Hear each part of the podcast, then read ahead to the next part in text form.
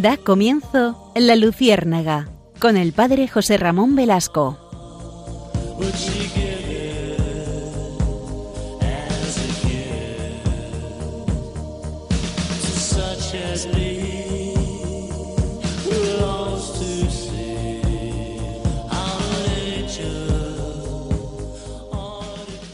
Buenas noches. Hoy, día 1 de noviembre, Día de Todos los Santos, es un momento para recordar especialmente nuestro destino, que es la eternidad, que es el cielo. Permítanme que comience con un texto de un universitario que nos va a ayudar a introducir esta realidad, porque es su experiencia en Nairobi, en Kenia, con unas religiosas, las misioneras de la caridad, las de Madre Teresa de Calcuta, y escribió este comentario en, en un voluntariado que hizo en unas vacaciones de verano. Y escribe el muchacho, cuando llegamos a Nairobi, Kenia, nos preguntábamos cómo nosotros, inexpertos universitarios, podríamos ayudar en aquella África sucia, polvorienta, calurosa. Quizá arreglando tejados, pero no teníamos experiencia en construcción. Quizá pintando un colegio, pero no sabíamos de pintura. Lo que sí teníamos claro era nuestra intención de darnos totalmente a los demás. Sin embargo, recibiríamos mucho más de lo que logramos dar. Tuvimos la suerte de entrar en contacto con el tercer mundo a través de un alojamiento para niños moribundos de las misioneras de la caridad en Nairobi. Todos entramos en aquella casucha, un tugurio sin muebles, con poca luz. Contrastaban las hamacas llenas de niños enfermos y llorando con los limpísimos trajes talares blancos y azules de las misioneras de la caridad que rebosaban alegría. Y esto nos impresionó. Yo me quedé bloqueado en mitad de la habitación. Nunca había visto nada igual. Mis compañeros universitarios se esparcieron por las estancias, siguiendo a distintas monjas que requerían ayuda. Una hermana me preguntó en inglés, ¿Has venido a mirar o quieres ayudar? Sorprendido por tan directa pregunta y en estado de sopor, balbucé a ayudar. ¿Ves ese niño de allí, el del fondo que llora? Era un niño que lloraba desconsoladamente. Sí, ese, le dije señalándolo. Bien, me contestó la religiosa, tómalo con cuidado y tráelo. Ayer lo bautizamos. Noté que el niño tenía una fiebre altísima. El niño no sería mayor de dos años. Ahora tómalo, me dijo la hermana, y dale todo el amor que puedas. No entiendo, repliqué. Que le des todo el cariño de que seas capaz, a tu manera. Y me dejó solas con el niño. Yo canté, le besé, lo arrullé. El bebé dejó de llorar, me sonrió se durmió. A cabo de un rato busqué llorando a la hermana, Hermana, ¿no respira? La monja efectivamente certificó su muerte.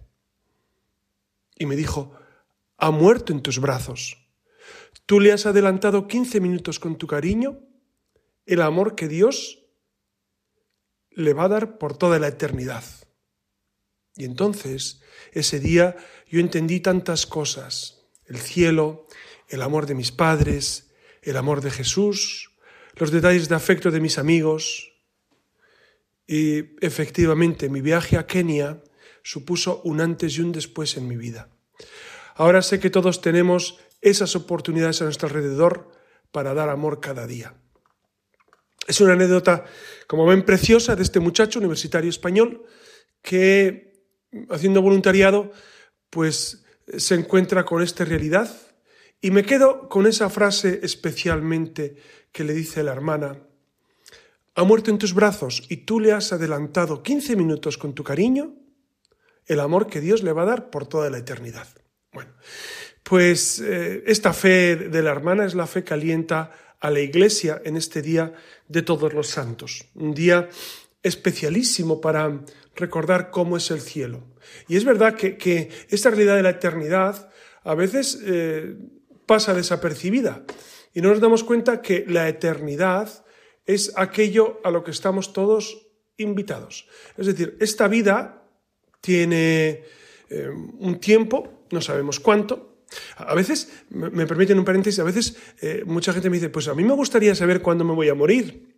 No creo que, fuera demasiado bueno conocer esa realidad.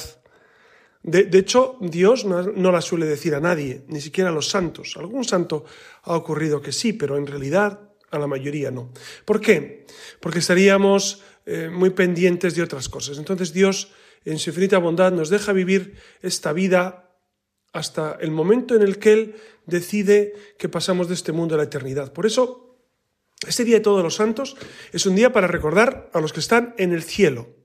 Repito, el día 1 de noviembre es la fiesta de los que están en el cielo, no de los difuntos. Y esto es una realidad que es necesario recordar porque muchas personas confunden, confunden Día de los Santos, 1 de noviembre, con Día de los Difuntos, 2 de noviembre.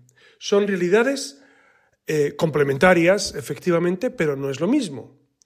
El día 1 es la gran fiesta del cielo, la fiesta de los que están gozando de Dios cara a cara, y el día 2, si me permiten, la expresión es la fiesta o, el momento en el que pedimos por los que están en el purgatorio. ¿Qué es el purgatorio? el lugar donde, el lugar, el estado del alma, porque lo hemos identificado con un lugar, porque para nosotros eh, todo tiene tiempo y espacio, pero en Dios no hay tiempo y espacio.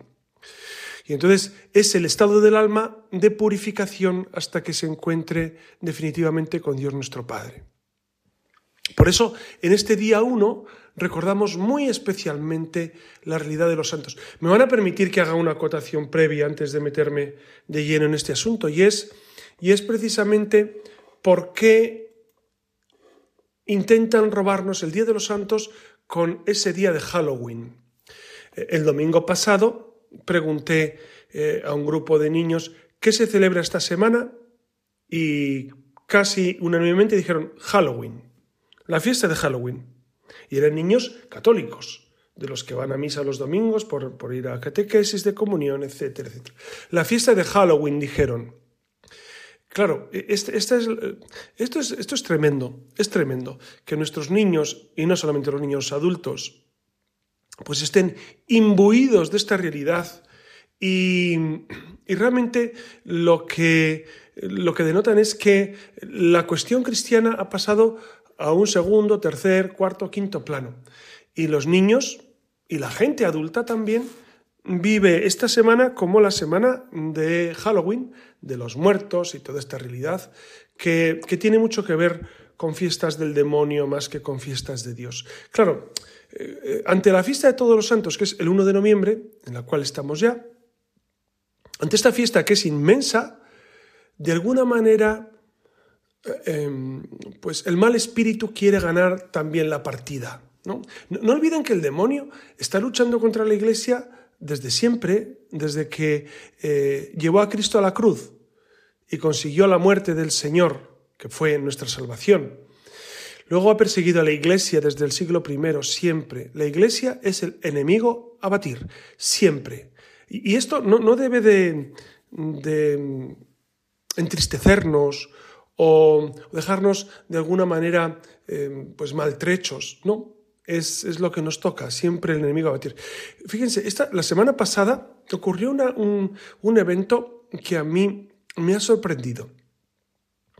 Eh, Gabilondo, eh, el, defensor del pueblo, el señor Gabilondo, publicó la semana pasada un, un estudio sobre la pederastia en la iglesia, es decir, los eclesiásticos que habían abusado de, eh, menores.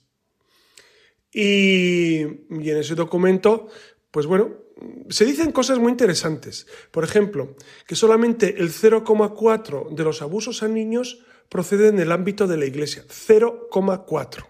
Es decir, que hay un 99,6%, según este estudio, que no se encuentra dentro del ámbito eclesial.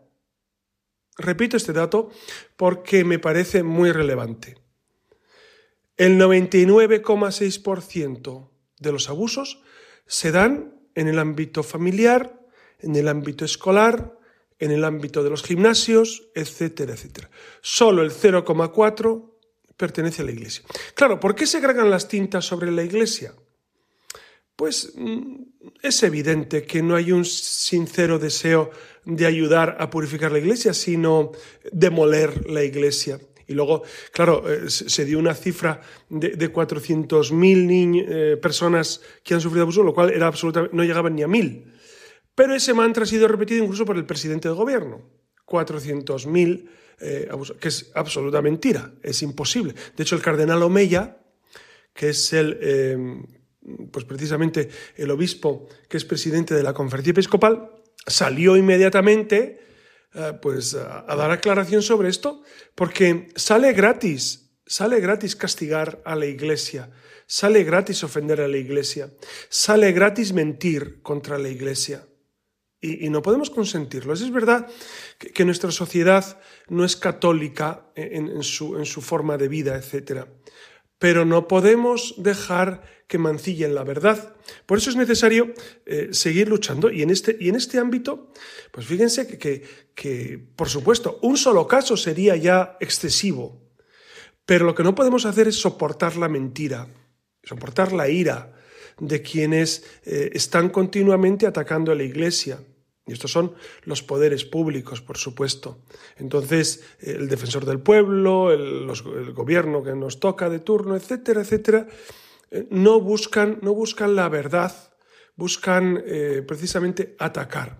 Pues esto que, ha ocurrido la semana pasada es un evento más de cómo el mal espíritu, el demonio, quiere eh, atacar a la iglesia atacar a la iglesia. Pero esto no, es maniqueísmo, ni una cuestión extraña, ni, ni me estoy poniendo ahora muy tétrico. No, es que es la verdad, la verdad.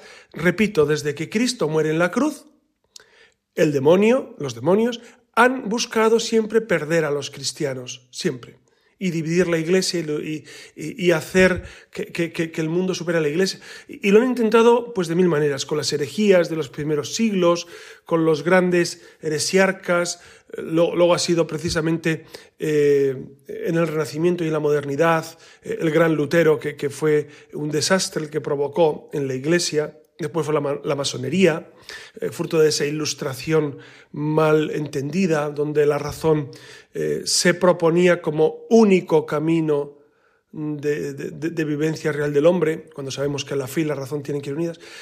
Y, después del siglo XX ha sido, bueno, el siglo XIX, el comunismo, el existencialismo, los materialismos de todo tipo, y ahora tenemos pues toda la ideología de género, la ideología woke, etcétera, etcétera, que trata de destruir a la Iglesia una vez más.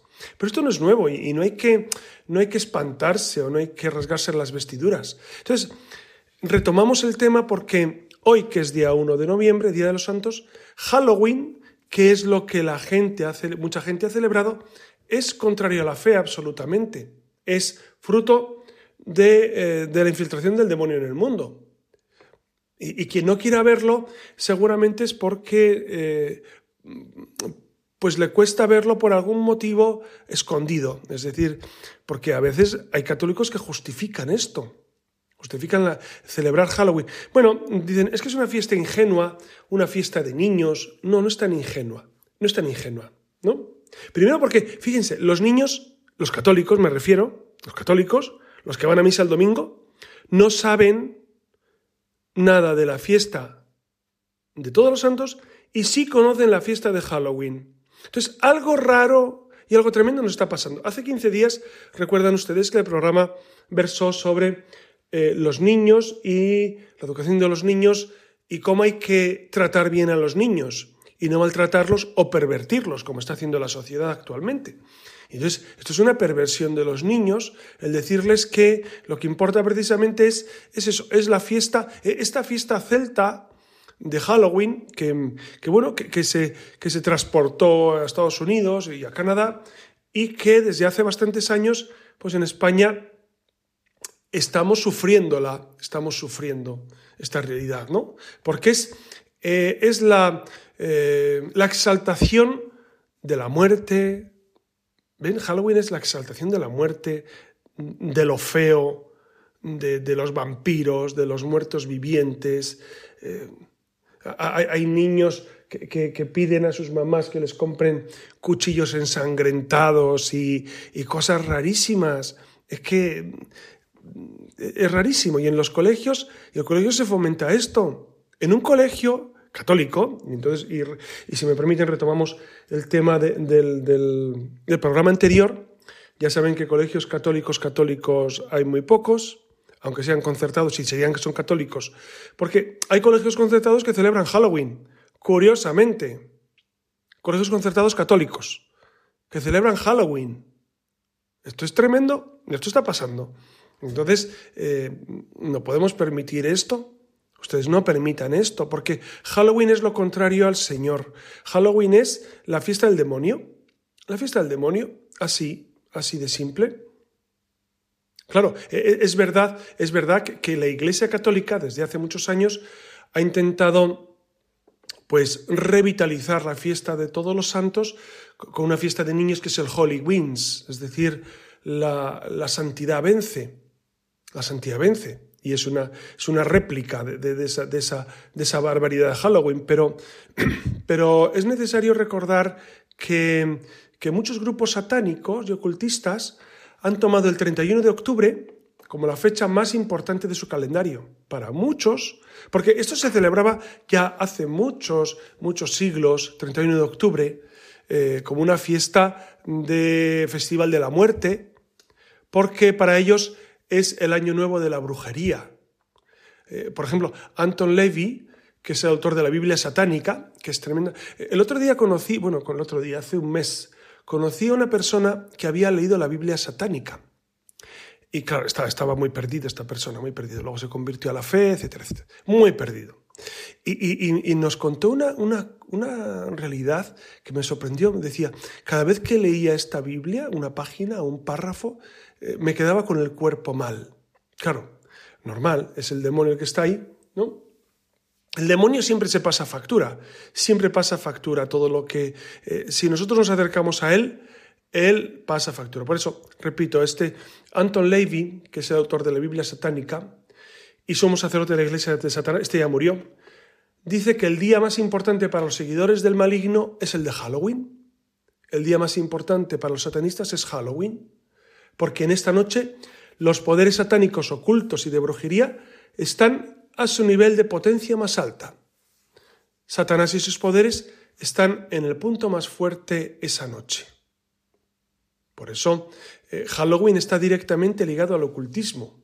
Es un hecho registrado y documentado que en la noche del 31 de octubre en Irlanda, Estados Unidos y muchos países de Hispanoamérica se realizan misas negras, cultos espiritistas y otras reuniones relacionadas con el mal y el ocultismo. Haciendo un simple análisis, es evidente la connotación negativa de las imágenes con que se adornan tarjetas, afiches, pegatinas, disfraces, todo lo relacionado con Halloween. Salta a la vista en esos disfraces, en esas, en esas imágenes, incluso en colegios, que, el mensaje de amor, caridad, paz y esperanza que, que nos trae el Señor está totalmente en contra de esas imágenes sangrientas, de brujas, hechiceros, muertos, vampiros, eh, cadáveres, esqueletos. Por eso Halloween es por sí misma una celebración de la maldad. Y yo no sé cómo a los, a los católicos nos han podido este meter este tremendo gol, porque es un gol tremendo. Y porque muchos católicos viven esta realidad como, bueno, como algo normal. Incluso eh, me sorprende cómo algunos católicos mm, dicen, bueno, es que no hay que ser tan exagerado con estas fiestas de niños, etc. Claro, lo que pasa es que seguramente hemos perdido el sentido de la fe en la vida diaria y cotidianamente nos dejamos llevar por los usos y costumbres del mundo. Y ojalá fueran asépticos, pero no. En este caso es precisamente eh, justo lo contrario. Es, es hacer eh, esa, abrir esa puerta al demonio en, nuestra vida. Por eso es necesario romper con esta realidad, romper radicalmente, ¿no? Vamos a tener un momento ahora de, de, música. Vamos a escuchar una canción que para mí es especialmente querida. Es una canción que ha compuesto Kiko Argüello, el fundador del Camino Ético Menal. Es Llévame al cielo, aunque no está cantada por él, pero es, es una canción preciosa, porque Llévame al cielo dice eso, dice eh, pues esta realidad. Llévame al cielo porque morir es con mucho lo mejor. Claro, hay que ver la muerte desde la eternidad. Hay que ver la muerte desde lo que recibimos después, porque si no, es verdad que la muerte pues es tremenda para todos, claro, porque, porque es un paso solitario, bueno, solitario que hacemos con el Señor cuando recibimos la unción, cuando recibimos el viático, ¿no? Pero es verdad que, que mm, necesitamos ver la muerte desde Dios, no verla simplemente desde lo tremendo que es la separación, la lejanía, etc., sino desde Dios lo que estamos. Por eso esa canción es preciosa, esa canción de Kiko Argüello, que yo desde que la escuché hace muchos años, pues siempre me ha encantado, llévame al cielo, porque morir es con mucho lo mejor, y además la canta él siempre, y es una letra con mucho, con mucho fervor, con mucho sentimiento, con mucho amor al Señor, como tiene Kiko Argüello. Pues si les parece, les dejo con este tema, que dura casi cinco minutos, y enseguida continuamos con esta realidad de nuestra fiesta de todos los santos.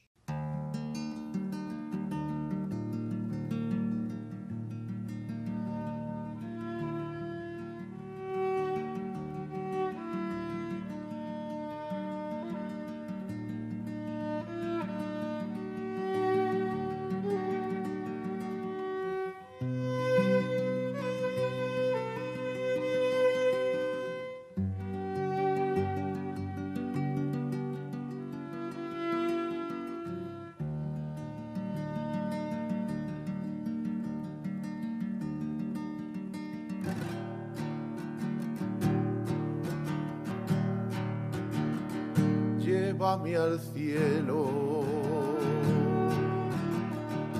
llévame al cielo. Oh, Señor, ¿por qué morir? ¿Por qué morir? Es con mucho lo mejor. Es con mucho lo mejor.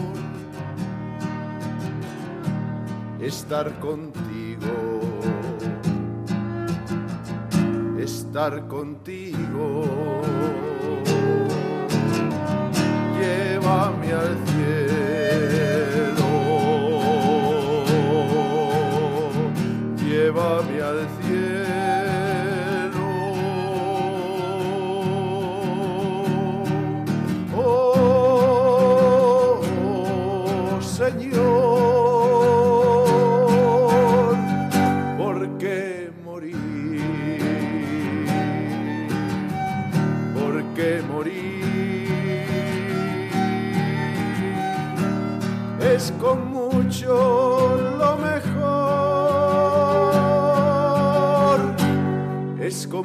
Mucho lo mejor. Estar contigo, estar contigo.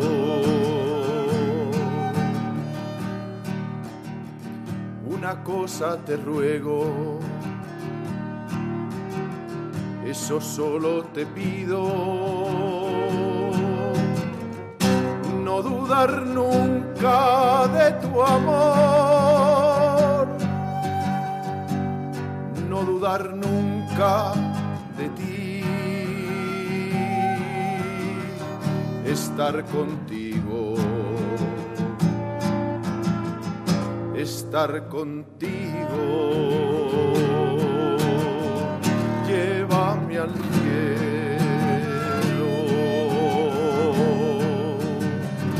Llévame al.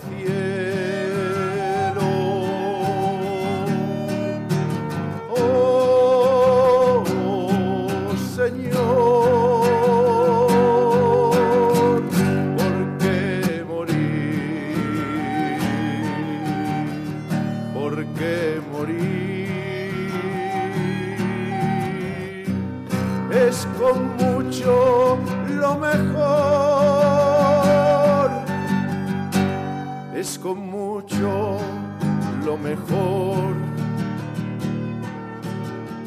estar contigo. Estar contigo. Oh, qué bueno. Oh, qué dulce. Ha sido tu amor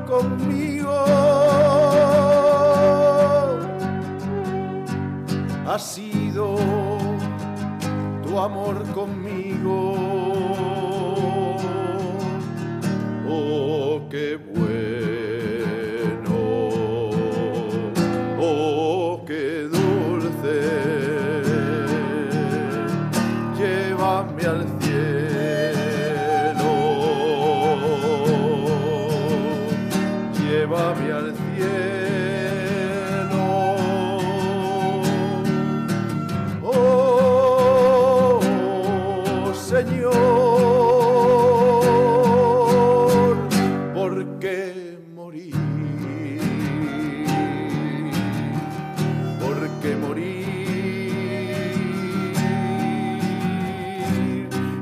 con mucho lo mejor, es con mucho lo mejor estar contigo, estar contigo. Y como saben, pueden escribir a la luciérnaga arroba radiomaria.es y ahí con mucho gusto voy leyendo sus comentarios. El último, último programa tuvo muchos comentarios em, sobre, que recuerdan que era sobre eh, pues el, trato a los niños, el cuidado de los niños, cómo se está pervirtiendo a los niños, incluso eh, en colegios pseudo-católicos, que católicos, y eso ha suscitado bastante interés, porque me han escrito bastantes personas, eh, pues con esta realidad. Y, algunos de ellos, no voy a citar nombres por supuesto, pero algunos de ellos se quejaban de que en su ciudad, en su pueblo, pues no existe la posibilidad de tener un colegio eh, como Dios manda, ¿no? ¿Qué deberíamos hacer en esos casos? Pues, pues mire, exigir sus derechos. Ahora que estamos tanto en, en, tiempo de derechos, que, hasta, que según algunos hasta los animales tienen derechos, bueno, pues los padres de los niños son los primeros que tienen derecho a elegir qué tipo de educación van a recibir sus niños. Entonces, vayan por favor a hablar con tutores, con directores de colegio, quéjense cuando ustedes vean que algo no, no está bien, que les enseñan a los niños cosas raras, feas, por ejemplo, esto que estamos hablando de Halloween antes, si ustedes ven que se celebra, digan, no, no, es que mi niño no, no puede celebrar Halloween. Es que Halloween es lo contrario a la fe. Por ejemplo, hay que desterrar eh, esta fiesta de Halloween de los colegios, hay que desterrarla, hay que quitarla. Y hay que poner la fiesta de todos los santos, que es Hollywins, es decir, la santidad vence, la santidad vence. Y vamos a introducirnos precisamente en esta realidad de la fiesta de todos los santos porque tenemos que estudiar por qué la Iglesia ha instituido esta fiesta. ¿Qué sentido tiene? Pues mire, eh, el primer sentido de la fiesta de todos los santos es alabar y agradecer al Señor el don que hace a sus siervos porque los santifica. Claro, la fuente de la santidad es Dios, nuestro Señor. Pero es verdad que ha habido personas que han estado junto a nosotros, que han vivido esa unión con el Señor de manera especial y son eh, un modelo. Por eso, primero alabamos y agradecemos al Señor. El Señor es el, es el protagonista de todo, ¿no? El segundo aspecto, para honrar en este día a los santos de que, nos, de que no se hace fiesta particular durante el año. Es decir, hay muchos santos anónimos cuyo nombre no conocemos que están en el cielo, porque nosotros celebramos a lo largo del año los santos. Eh, qué sé yo, San Pedro, San Pablo, San Juan, San Mateo, San Nicolás, Santa Gema, etcétera, etcétera. Los santos. Santa Teresa, San Juan de la Cruz.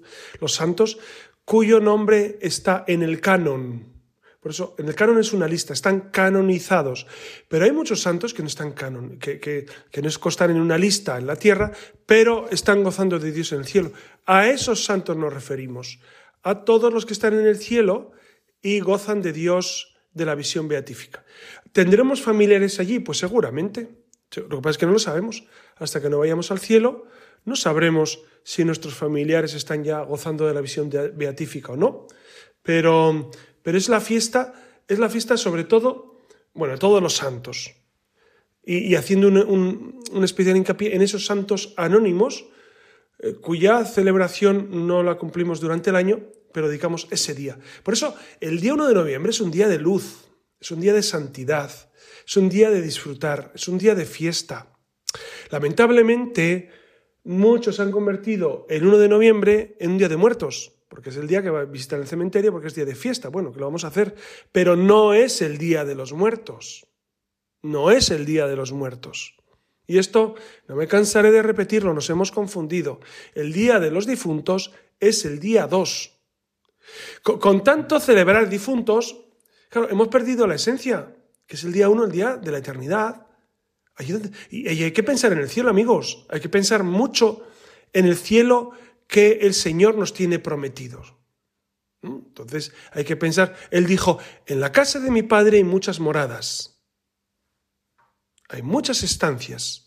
Por eso el Señor nos ha preparado un lugar. El tercer aspecto por el que la Iglesia ha instituido la fiesta de todos los santos es para procurarnos mayores gracias multiplicando los intercesores. Ustedes saben que los santos interceden por nosotros. Es decir, piden a Dios por nosotros, suplican a Dios por nosotros. Están continuamente eh, viendo a Dios y pidiéndole por la iglesia militante que somos nosotros. Por eso, eh, invocar a los santos es eh, asegurarnos esa protección por parte de Dios. El cuarto aspecto es para reparar en este día las faltas que en el transcurso del año hayamos cometido en las fiestas particulares de los santos. Es decir, por todos esos momentos en los que hemos celebrado un santo y no nos hemos dado cuenta y hemos pasado superficialmente por esa fiesta, pues la Iglesia nos propone tener un día más, un día más para celebrar a todos esos santos. Y como quinto aspecto, y, y muy relevante este último, para animarnos a nosotros a la virtud con los ejemplos de los santos, de toda edad, sexo, condición. Hay santos para todos los gustos. Hay santos ancianos, hay santos niños, hay santos mártires, hay santos eh, monjas de clausura, hay santos misioneros, hay santos que eh, murieron dando la vida por los demás, hay santos que murieron en Auschwitz, hay santos para todos los gustos. ¿no? Entonces, eh, cada uno tiene un santo que seguramente le queda bien. ¿Y es necesario imitar qué? ¿Es necesario imitar toda la vida del santo? No, en absoluto, porque es imposible. Es imposible imitar lo que hacía San Pío de Pietralcina, imitar lo que hacía eh, el padre Colbe, imitar lo que hacía Carlo Acutis, imitar lo que hacía Santa Teresa de Jesús. Imitar todo es imposible. Podemos imitar sobre todo el amor que ellos tenían a Jesucristo y que se puede llevar una vida santa viviendo, eh, pues aquí, como decía Santa Teresa, entre fogones y entre las cazuelas anda el Señor. Es decir, en el día a día podemos encontrar al Señor y nos tenemos que identificar en nuestro día a día. Cada uno de ustedes tiene su condición. Eh, ustedes me escucharán, algunos en su cama porque tienen insomnio, otros estarán en el coche y ya han pillado Radio María, otros realmente lo buscan en el podcast, saben que, que este programa es, sale en la Luciérnaga, eh, si meten en Google o en cualquier buscador Radio María Luciérnaga, allí tienen el podcast y lo pueden escuchar los programas anteriores. Entonces, cada uno tenemos nuestra condición, algunos, algunos son laicos, otros son sacerdotes, no creo que ningún obispo me escuche, la verdad, porque estas horas y no tendrán tiempo para escuchar estas cosas, pero, pero mucha gente nos escucha, mucha gente escucha Radio María y, y cada uno tiene sus circunstancias y Dios nos pide la santidad a cada uno en sus circunstancias. Por eso, ¿cómo debemos celebrar dignamente esta fiesta? Porque ahora es una fiesta inmensa que, eh, que, debemos celebrarla con intensidad. A veces pasa un poco desapercibida esta fiesta. Y sin embargo, es necesario celebrarla con toda solemnidad, no solamente con la Eucaristía, sino pues como, un, con un gran momento de recordar, fíjense, de nuestros familiares que han muerto, ¿cuántos estarán ya en el cielo? No sabemos, ¿verdad? Pero seguro, seguro que hay, pues es un día para, para celebrar y para brindar por ellos y para comer especial y para, y para salir a pasear y para tener un día de celebración intensa, porque celebramos no solamente los santos anónimos, sino santos de nuestras familias que estarían en el cielo, aunque no lo sepamos nosotros. Por eso, ¿cómo se celebra esta fiesta dignamente? Pues primero, em, glorificamos al Señor y le pedimos que nos conceda, nos conceda los dones que concedió a aquellos que ya están con Él. También lo celebramos honrando a los santos como amigos de Dios. Son los amigos de Dios, son amigos del Señor. También nos proponemos imitar sus ejemplos para participar un día de la misma gloria. Es importante en este día detenernos a pensar en todo el bien que Dios ha dado a la humanidad por medio de tantos hombres y mujeres que fieles a la voluntad de Dios, fieles a su amor, fueron testigos del reino. La cantidad de santos y santas y mártires que dejaron una huella tan profunda en el paso por esta tierra que ni el tiempo ni los cambios de generaciones han podido borrar. Fíjense que nosotros recordamos santos del siglo I, bueno, eh, y de todos los siglos. El resto de las personas a duras penas las recordamos. Los santos permanecen, la memoria de los santos permanece viva en la iglesia. Y si decimos que es de todos los santos la fiesta, es porque también celebramos a tantos santos y mártires que Dios ha mantenido el anonimato. Por eso vamos a celebrar con mucho gozo este día y sobre todo pidamos a Dios nuestro Señor que nos conceda disfrutar de, esta tierra y, de la protección de sus santos. Algunos eh, dicen, pues, pues entonces lo mejor es morirse cuanto antes para irse al cielo. Bueno, eh, nos moriremos cuando Dios quiera. Esto es importante recordarlo. La muerte no depende de nosotros. La muerte, eh, la hermana muerte que decía San Francisco de Asís, fíjense, hermana muerte, es una realidad que Dios de alguna manera nos, nos, propone, nos proporciona, nos la regala. Algunos demasiado pronto pensarán, otros demasiado tarde, quién sabe. Pero, pero eh, independientemente de eso, independientemente de eso, la muerte es una realidad que nos abre un gran horizonte. Ustedes saben que la muerte es, es menos trágica de, la que, de, lo que la hemos pintado. De hecho, en, en, la Edad Media, y el Renacimiento, pues tenían hasta danza de la muerte, es decir, se burlaban un poco de la muerte. Ustedes saben que en la capilla del castillo donde vivió Francisco Javier, que se llamaba en, el mundo Francisco de Jaso y Azpilicueta, pues en esa capilla, cuando la reformaron en los años 90, encontraron que en las paredes, o antes, antes las encontraron, encontraron que en las paredes había pinturas, había frescos de danzas de la muerte.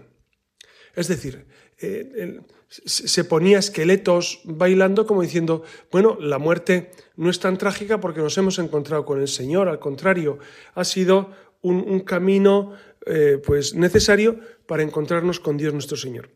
Pues algo así, deberíamos vivir la muerte como una realidad que nos toca y, es verdad que, uno cuando, cuando se enfrenta a la muerte siempre piensa que es demasiado pronto. Incluso en los tanatorios ya les he dicho alguna vez que, que cuando voy al tanatorio, mm, bueno, cuando no conozco la edad del difunto, pues nunca, antes sí, cuando me decían, pues tiene, tenía noventa y tantos años, digo, uh, qué, viejo. Porque muchas veces me dicen, no, no, si no era tan mayor, me dice la gente. Bueno, pues hay, hay gustos para todos, ¿no? Y entonces hay gente para quien noventa y tantos años no es demasiado mayor. Bueno, eso, eso es una apreciación y una cuestión baladí. Lo interesante es que cada uno vivamos en el Señor y que al final de esta vida demos el paso de encuentro con Él. Y, hay que recordar un detalle importante, y es que el momento de la muerte es un momento de lucha, de agonía.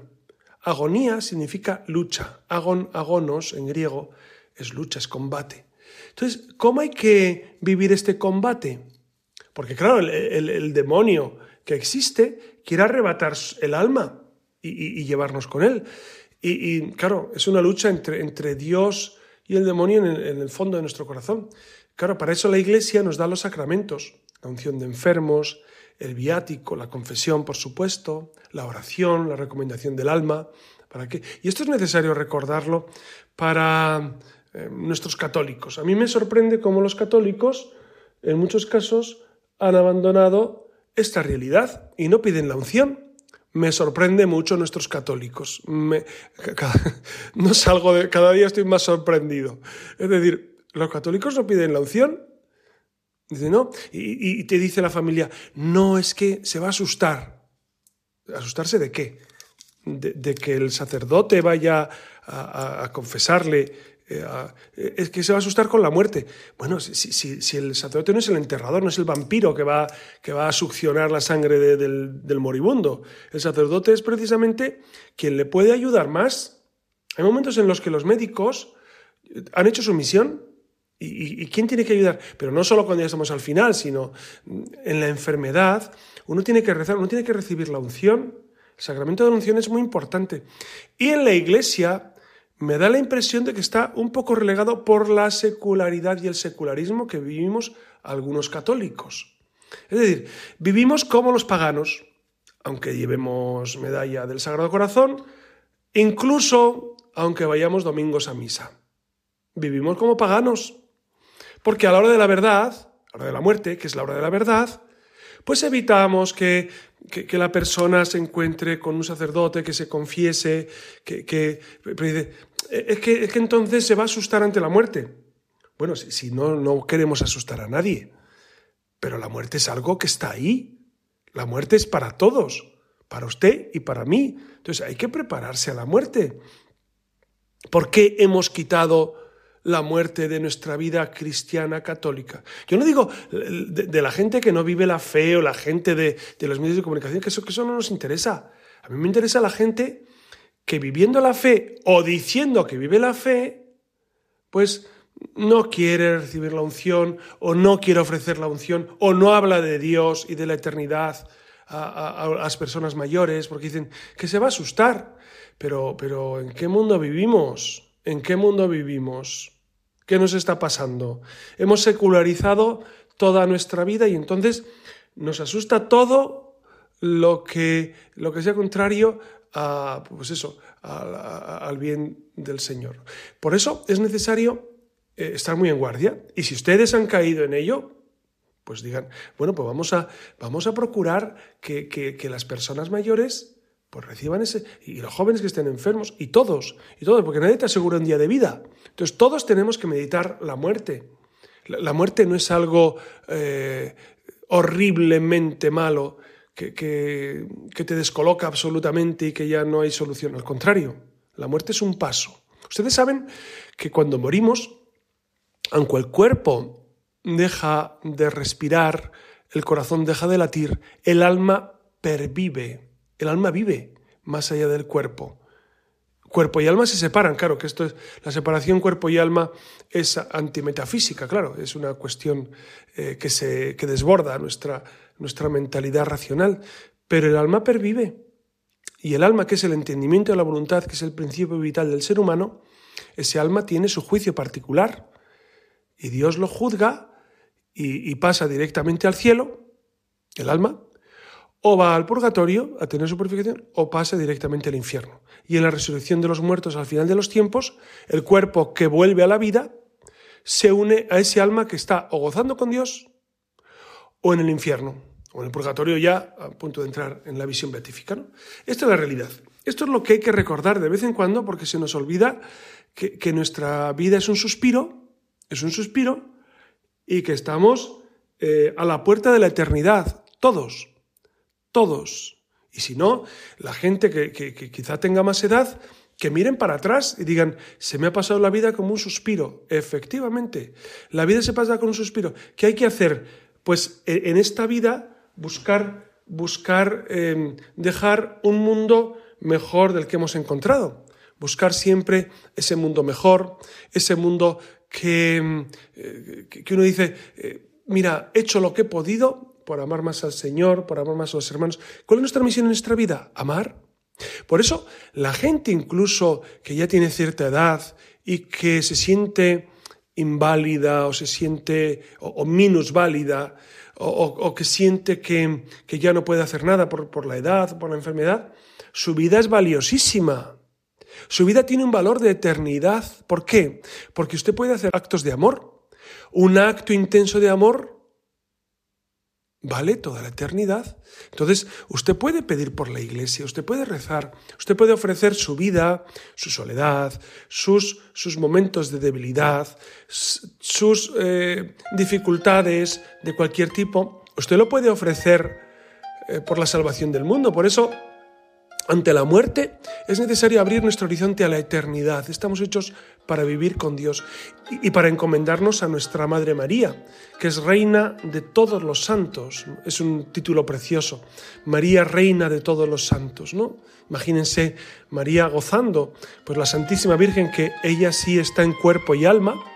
En el, en el cielo solo hay dos cuerpos, el de Cristo y el de la Virgen.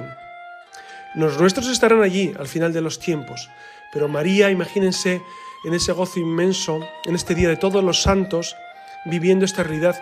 Pues eso, Santa María, Reina de los Santos, le pedimos que, que ruegue por nosotros, que interceda por nosotros, que nos ayude a encontrar la vida eterna, que nos ayude a prepararnos bien para ese encuentro definitivo con el Señor. Y nada más, les dejo por esta noche que tengan un día de todos los santos muy intenso, que disfruten de la santidad, que vivamos todos íntimamente unidos a Jesucristo y a los santos. Y les doy mi bendición en el nombre del Padre y del Hijo y del Espíritu Santo. Amén.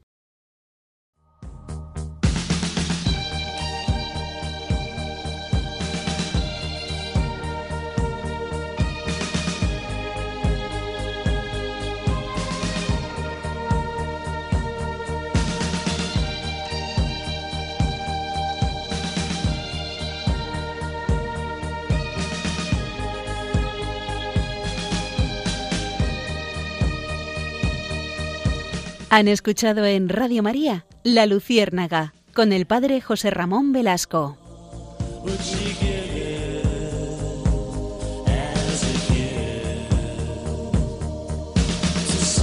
as